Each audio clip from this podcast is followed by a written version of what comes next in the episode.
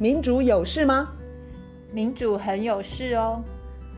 那来说说看，有什么事吧？大家好，我是月韶。大家好，我是倩怡。我们今天要从生活性的议题来谈哦。大家如果经常拿自己的呃杯子去便利商店买饮料，你是不是已经注意到，从七月开始，每每一次消费你的折价变成五元？以前好像没有这么多，后来后来我才注意到说，原来七月份啊，这相关的呃办法改变了，或者说法令吧。卢、嗯、老师，你有注意到吗？这是这就是哦，我们要进入今天要谈的主题，就是塑胶。对啊，七月一号开始是连锁的饮料店、连锁的便利商店、连锁的素食店，还有连锁的超市都被规定，就是消费者如果是自备饮料杯的话。要折五块，听起来很不错吧？五块蛮多的，因为你如果是习惯每天去买一杯咖啡的人，那你这样子一个礼拜七天就差个三十五块，这是有诱因的。然后我有注意到，呃，绿色和平啊，但是它是也是那个官方的统计数字，就是二零二零年全台湾一次性饮料杯，我们呃使用的掉的量，我们有我们用了二十亿个杯子。二十亿个杯子，二零吗？二零二零。哦，我看到的是四十亿个。对，但我认为是二十，我认为是二十亿。嗯，反正我知道你知道那个数字。对，无论如何，这些垃圾都到哪里去了呢？一大部分就是烧掉。然后呢，当我们使用这些杯子的时候啊，有时候我们很高兴说：“哎，我做了回收的动作。”因为在我以台北为例好了，嗯，就是纸杯，因为里面有个膜，嗯、所以它是跟呃便当，就是那个纸状的那种便当的，里面那个好像叫做淋膜，对，就是淋雨的淋，它是同一类的的、嗯、的回收的器具。然后如果是家庭垃圾的话，我们也可以跟着那个回收车走。所以塑胶袋、干净塑胶袋，还有像这种杯子，哦、呃，都是可以回收的、嗯。那某种程度，我们会觉得说，好像。稍稍对得起自己的环保良心。对，假如说我们是习惯喝，就是去买，不管是咖啡或是手摇饮，然后我们拿那个杯子，然后会一点点愧疚。可是，然后接下来我们就会觉得，我们不用那么愧疚，因为我喝完之后，我会把这个把它放到对的那个回收桶，我们就觉得心安理得一点。虽虽然我们没有常常看呃这些回收的去向，可是我们。通常都有印象，就比如说什么宝特瓶可以拆拆成碎片啊，做其他的利用啊，所以我们可能想到说，哇，我们应该回收技术应该是有了再利用的方式，我们才会这么大胆，好像蛮有魄力的，会回收这些器具。好，这就是我们今天要讲的，令我非常非常是非常生气的，就是我们都被骗了。原来如此，我们都被骗了，我们的那个我们的罪恶感是很刻意的被。误导被压抑下去，嗯嗯嗯，因为其实我们应该要有很大罪恶感，是因为那些所谓被回收的这些塑胶，其实呢，大部分都没有真正被回收利用。你是说只是做个样子吗？哎，这个故事其实又跟那个我们在讲化石燃料业者他们怎么样的延缓我们的能源转型，然后从很早期就是。去否定有气候变迁，然后后来就误导大家。嗯，他们误导大家的目的永远就是他有钱要赚，嗯，然后他不希望你太呃有良心、有罪恶感，他不想让你有罪恶感。减少使用。对，他不想让你减少使用。我们现在想想，回想一下，假如说我们从头就知道回收率其实非常非常非常低，全世界的塑胶，嗯嗯嗯，全世界每年反正几亿吨的塑胶。只有百分之五被回收，其他的九十五趴是在有的是烧掉，去焚化炉烧掉的话，嗯，它就变成戴奥辛，或者是在土壤里头，或是在河流里头，或是在海洋里头。嗯嗯，没错，到海洋里头就是在海洋生物里头，在河里头也在也在呃河流里的动生物鱼里头，然后在我们吃下肚子之后，就在我们的身体里头，我们。我们去验血，说不定可以争一个项目，叫做塑胶塑胶为例。然后在那个土壤或是水里的那个要多久啊？永远吧，没有办法分解，所以大家都被骗了。全世界只有百分之五的塑胶被真正的回收。对啊，最主要你看那些塑胶垃圾，每次就是如果你去参加去捡，就是海边净滩，对，哦，那叫对对对净滩的活动，其实塑胶垃圾占很大的比例，或者是现在不是只有台湾哦，全世界很多地方哦。以前我们以为美丽的海滩，那现在其实。沿着海滩经常有大量的 大大小小的呃塑胶类的垃圾。对啊，我我这今天的那个资料里头有一篇是那个《时代》杂志，我就是看到那篇。他讲说一对不知道夫妻或是情侣，他们去美呃去在美国的德州一个应该是原始的一个海岸，他们要去那边拍照照相去玩。嗯嗯，墨西哥湾。对，他们就哎。摆好 pose，可是周围太多塑胶垃圾，他们就换位置。哎、啊，我们再往前走一走，看看好了，会不会再换？再换，再换，结果整个怎么怎么没有任何地方是怎么拍都有塑胶合照，是不是？对，我在想，我们以后你说去垦丁啊，去小琉球啊，嗯，没有一个地方是你可以拍照而没有塑胶垃圾，大家会很高兴吗？当然不会、啊。那我可以贡献一个我身边朋友的故事吗？嗯哼，就好几年前了，那当然是在疫情之前。他去巴厘岛玩的时候，然后呢，他在他就他就看到那个海边就飘来的绿色垃圾袋，是他在台北住家附近的一家商店的 的塑胶袋。嗯，就是他就是那个你知道上面现在有一些商家有有自己的店名跟地址嘛。嗯哼，所以这件事情他是笑着讲的，但是我真的笑不出来，我真的太可怕了。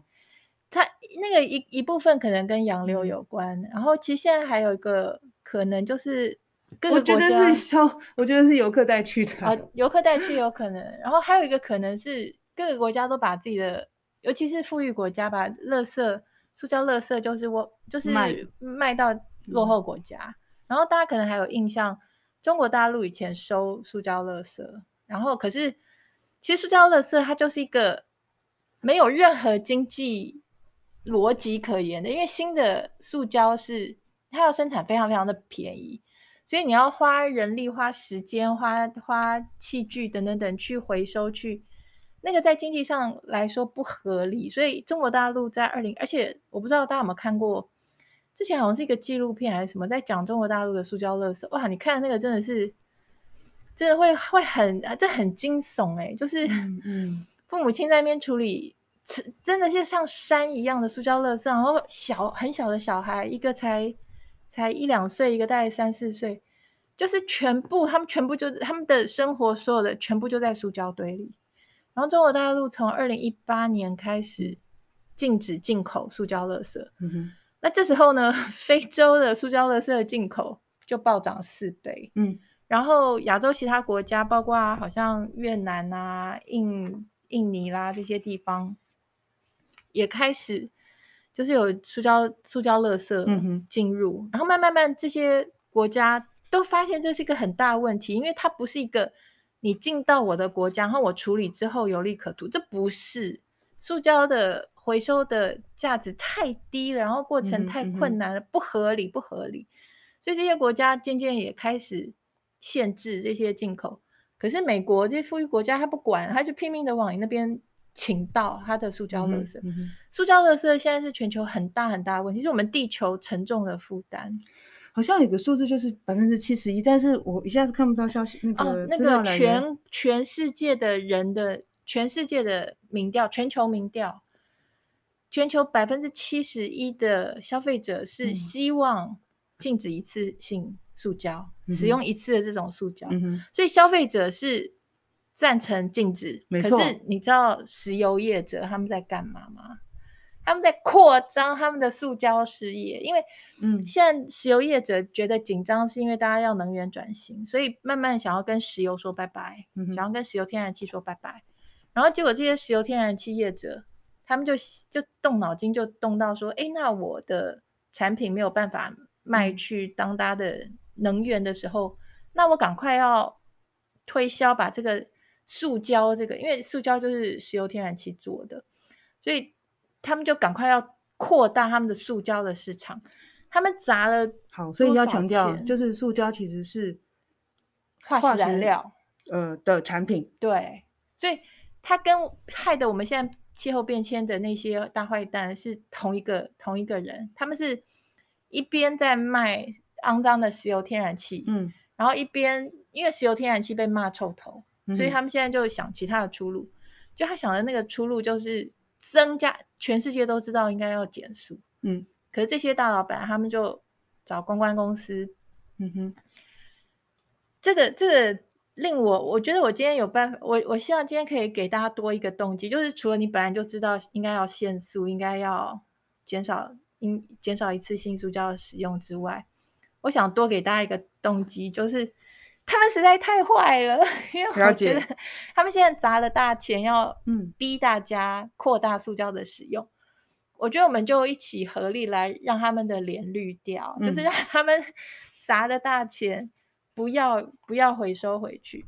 这一篇让我看非常非常愤怒的是那个美国的公共电视，嗯、呃，是公共公 NPR，NPR 就是公共广播这个。一个独立媒体，媒体，嗯，它真的是颠覆我们，就是我们对于回收这件事情啊，我们现在知道它不太有用，嗯嗯、然后我们知道说非常困难，就是如果没有好好的分类的话，那根本没有办法真正的做回收。而且，塑胶的产品其实有非常多样，如果大家有注意到那个回收符号那个三角形里面，其实数字有有，有不一样的数字，我的天啊，我们不可能。背背得出这些东西是各各分别是什么？好，在我讲到 NPR 那一篇之前，我们就像你你提到塑胶有很多种，就是有什么 PPPS、PEA，然后有一种是号称可分解的叫 PLA，嗯，它那个是编号是其他类是七号，嗯哼，所以这是很混乱。这塑胶的回收是非常耗人力，而且就不合不合逻辑、不合理，它不可能有经济效益。所以像这个 PLA，它号称说可以分解，嗯、就联合报在去年他们做一个实验，嗯、他们把它埋埋在土里五年哦，呃五个月，五五个月，结果就完好如初，只有其中一个杯子有裂裂痕。嗯、哼所以这个 PLA 可自然分解令人失望，但是大家都。很多的鸡蛋的装鸡蛋的盒子都是用 PLA 可分解材质，嗯、大家看到可分解材质是会觉得那个比较好，比较环保。可是错错错，因为因为它不但没有真的分解，嗯、按照联合报的实验之外，它还坏事，因为它害的原本其他可以分，就是其他可以分类回收的那些不可分不可分解的那些塑胶，嗯。一旦混到了 PLA 这个材质之后啊，它反而是破坏了那些回收的整个整个过程，因为 PLA 它混到其他的塑胶之后，那整个一大桶那一大堆的被回收的，它就它就没有办法回收再利用，因为 PLA 它会破坏掉那些回收的塑胶的纯度，所以当这个时候你把里头混了 PL 类的这些东西，再去拿拿去再做塑胶的东西的时候，那个东西就坏掉。无论如何，就是混在一起的话，其实根本就没有办法做回收再利用，因为不同的材质，其实它再利用的程序可能是不一样的。没错。然后这个，而如何做分类？第一，如果我们不让消费者，我不标示不不够清楚，我们宣导不够多，我们消费者真的真的很容易。弄弄混淆，对不起，我不是在推责任哦，而是说我们这个社会其实根本就很少在讨论这样的事情。然后呢，这个垃圾的分类有可能每一个程序都让人工去做拣选吗？不可能啊！对啊，这个完全没有经济效益。而且像这个 PLA 这么特别，我们的社区，我的社区没有，嗯、你的你住的地方就一般台北市的回收车也没有，我们就是交给回收车，所以。没有特别分出来，所以看起来他们可能之后可能要用人工去去做分分类，但我完全不相信，而且我也我也不认为他们有这样子的人力跟能力去做。而且我看过一个那个慈济大爱台的，他在讲那个回收塑胶的这个问题的时候，那个记者问一个慈济的志工啊，那个慈济志工正在分类这些塑胶，嗯，然后那记者就问他说，他说这个塑胶很多种，你分得清楚吗？那个那个。志工他就摇头，他说：“其实我也分不太清楚。”然后那记者问他说：“你你这样子做这些分类，做慈济志工多久？他说十几年。所以你看，有有爱心跟有时间的人，他们真的很想要帮忙，但是实际上我们根本很难彻底落实这个塑胶的分类回收。这就要来到这个让我非常愤怒的这个 NPR 这一篇啊，他讲说，其实化石燃料业者。他们是什么时候就知道我们今天现在在谈的这些事情？也就是说，塑胶要回收是一件不经济、不合理、费费工，然后费人力，然后因为新的塑胶非常便宜，所以这整个过程都不不可行，就是根本知道就是应该不要去用这些塑胶。你猜他们是什么时候知道的？很早吗？他们一九七零知道哦，一九七零知道之后，你知道他们做什么吗？嗯他们开始大大的宣传，诶，塑胶可以回收。嗯，他们就、嗯、那个时候，大家已经开始对塑胶是一个不能分解，然后对环环境的伤害、嗯、哼哼开始有警觉的时候，他们是以环保的姿态，哦、是他们是第一个跑第一个去推动回收的人诶。嗯，他们就是要降低大家的心房，或是降低大家的罪恶感，然后就让大家觉得很。无拘无束、无忧无虑的在那边使用塑胶，然后他们他们做到什么程度？他们去推，他们去设置那些回收箱，然后他们去推，包括在美国的住家，嗯、绿色的那个桶子是垃圾，然后蓝色的桶子是回收，嗯、所以他们就大力的去推这些。嗯、记得他们知道回收不可行，没有办法做好，嗯、然后经济上没有。任何效益，对，因为就是那个过程就是会太贵，嗯，而新的塑胶是那么的便宜，他们明明就知道，他们全部的目，他们主要的目的就是他们新制造的塑胶一定要能卖出去，嗯、而且越多越好，嗯哼，所以他要降低大家的罪恶感，他才不是他第一个他没有真心想要回收，嗯，然后他第二个他知道回收不可行，了解，我们现在回头看，你说七零年代到现在，嗯。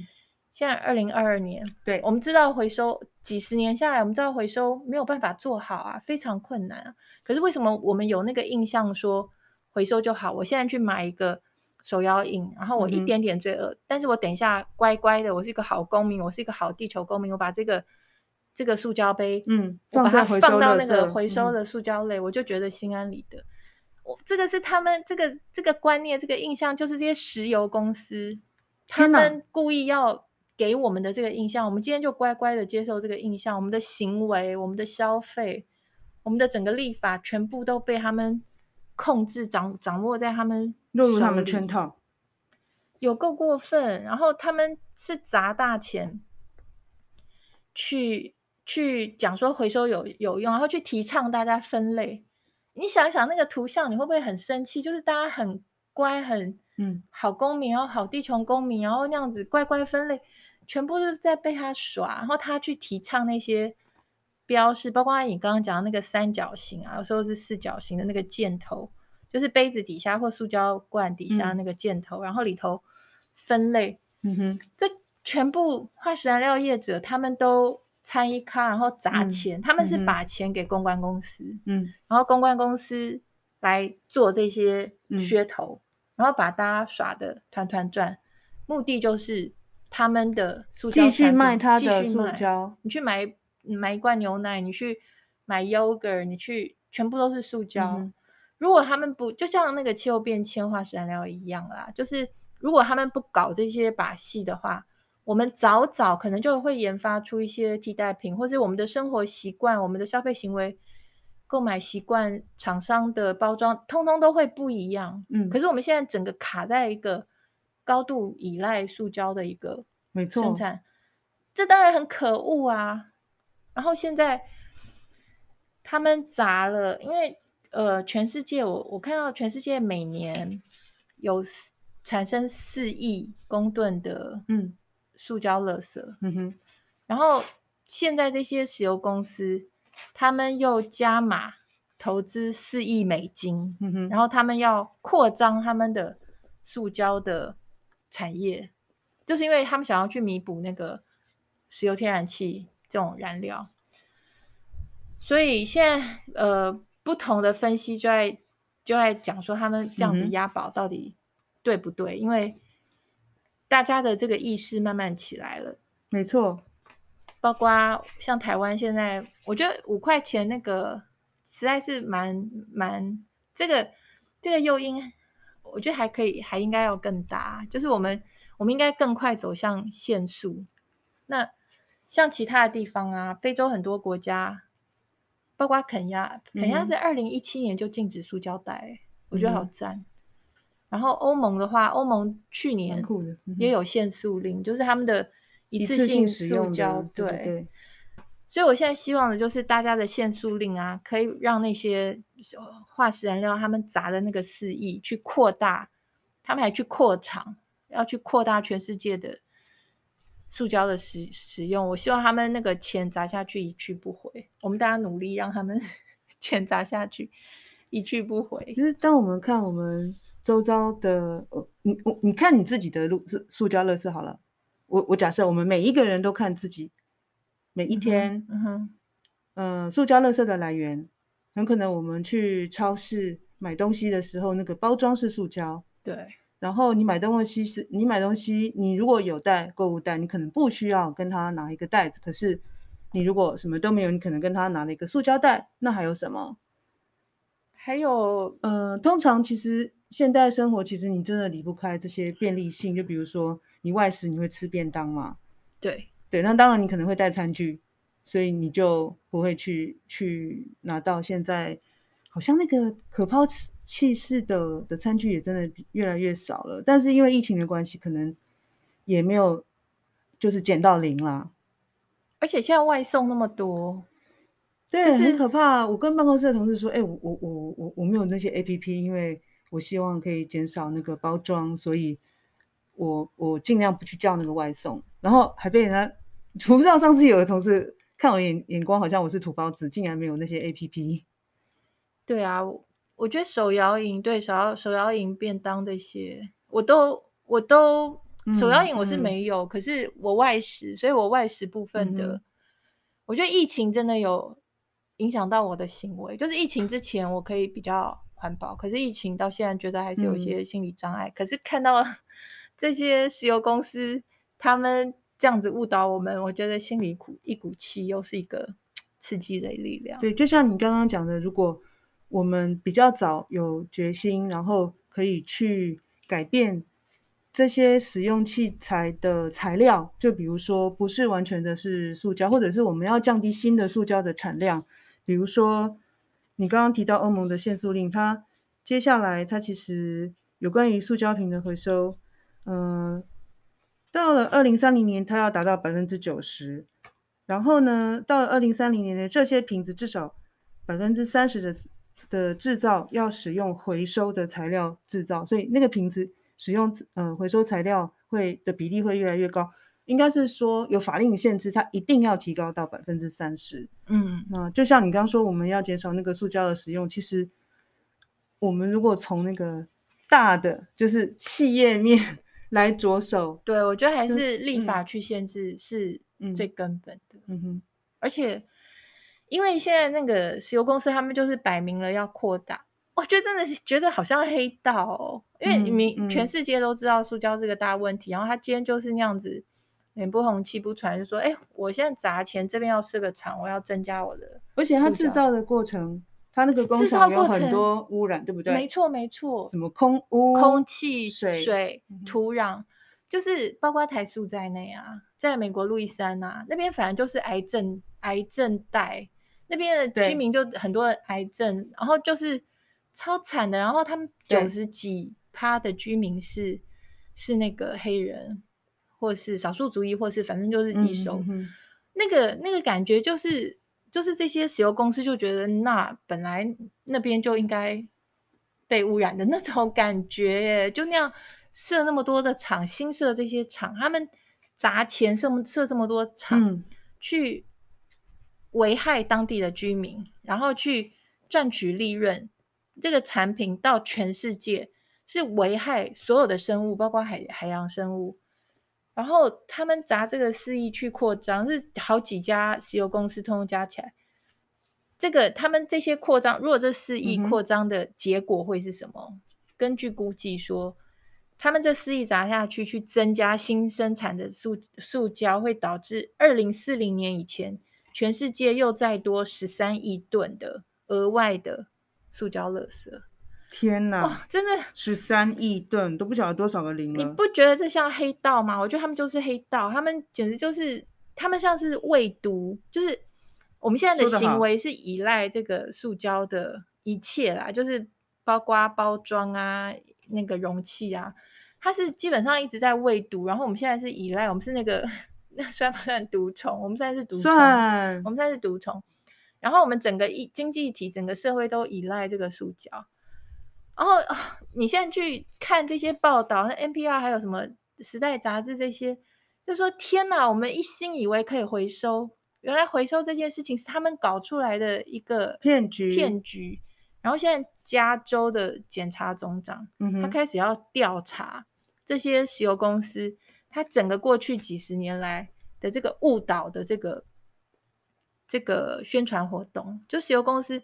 这就是老套啊！每一次我们不管讲什么烟、香烟的，或是化石燃料的，他们都是老套。我觉得大家应该要学会了，他们就是这样，他们就是要赚钱。其实这个这个算数很好算，就是他今天砸、嗯、砸呃四四亿，然后他砸四亿，假设说，譬如说他可以有呃，我不知道随便乱讲十亿的回收，他今天他如果花一千万。去给公关公司，公关公司就可以帮全世界的人洗脑说啊，这个塑胶不好，但是你知道吗？可以回收。所以你想想看，我砸四亿里头，只要一千万去给公关公司，我只要大家的脑子都洗干净，都乖乖的用、嗯、用塑胶，我还可以回收十亿。这不是确切的数数字，但是你懂我意思吗？是一笔好生意，真的是好生意。我们的脑子一天到晚被他们拿去洗，我已经洗烦了。我觉得我们我们一定要让他们对这个钱一去不回。我真的以为，我真的以为我们已经制造了很多的那个可分解塑胶。可是 根据联合报的调查，嗯、那个可分解它后来没有没有分解。所以我我我是真的是看我自己，我真的已经被宣导成说，我真的相信原来塑胶可以做成可分解吗？但但现在看起来，其实好像很难，所以其实就是就是尽量的绝对的减少。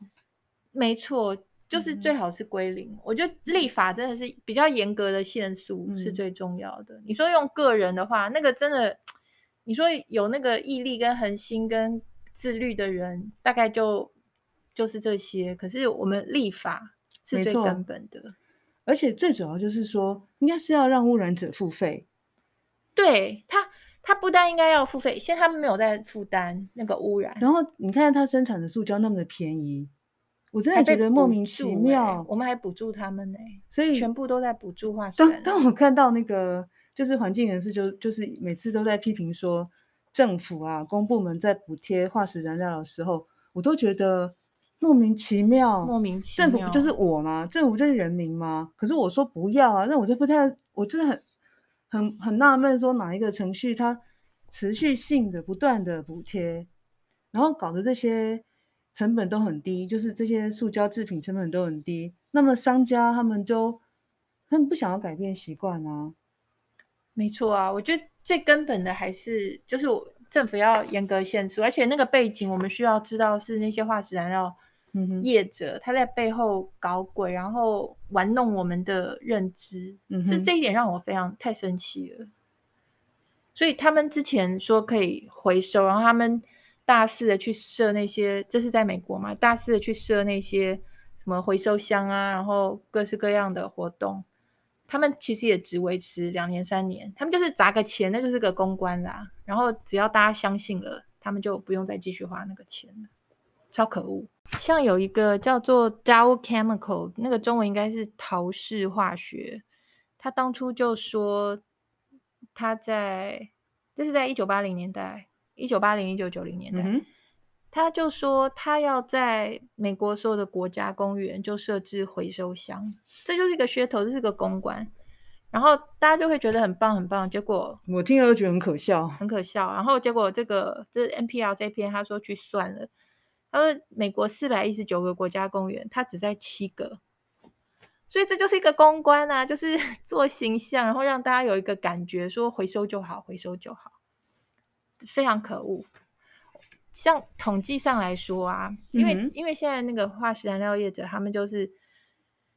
成为过街老鼠，他们的石油、他们的天然气被骂，所以他们现在发展那个塑胶业。然后国际能源总署 IEA 他们估计说，因为现在化石燃料业者砸钱要要扩展塑胶业务，所以 IEA 估计二零四零以前，石油的需求、全球的需求的成长有将近一半，它是来自于塑胶，而不是来自于能源。一半有将近一半的这个石油的需求，它背后的原因是因为要去制造塑胶，这听了会让人就是觉得太可怕了。我们现在这世界已经现在到此为止，如果我们都不用塑胶，这个世界已经有太多的塑胶，而他们现在还要扩张。那这个数字也很惊人，就是一九七一年到二零一五年，一九七一到二零一五，那差不多是。四十四年，一九七一到二零一五年这段时间，塑胶的成长率是全球经济成长率的两倍。天哪，很可怕！难怪它现在的数量是人口的不知道多少倍吧？对，没错，比人口增加的快多，而且每一吨塑胶，它的背后的社会成本应该是一千美金，就是说。塑胶不应该那么便宜，它制造的人如果就像你刚刚讲的，制造的人他如果要去承担那个整个，现在他是外部成本都推给别人，他如果自己要去承担的话，塑胶根本不应该这么便宜啊！你要去承担后面的清理啊，他？没错，嗯哼，所以你就你每制造一顿，你应该拿一千一千美金给我们啊。可是现在没有，现在塑胶就是便宜到爆，所以制制造业者应该负起更大的责任。对，主要就是化石燃料公司。他们产油的就是石油公司啦，天然气公司。嗯，所以我们面对塑胶的态度，可能要适时的调整一下。哦，我觉得真的要调整了。希望今天就是多给大家一个生气的理由，就是我们都被骗了啦。就是除了环保的理由，其实我们还可以呃实现环境正义，少用塑胶的的的行动。对，我们不用牺牲我们的健康，牺牲我们的环境，然后把钱送给那些人吧，没必要的。嗯，打击塑胶吧，打击塑胶，加油！先先这样，拜拜，拜拜。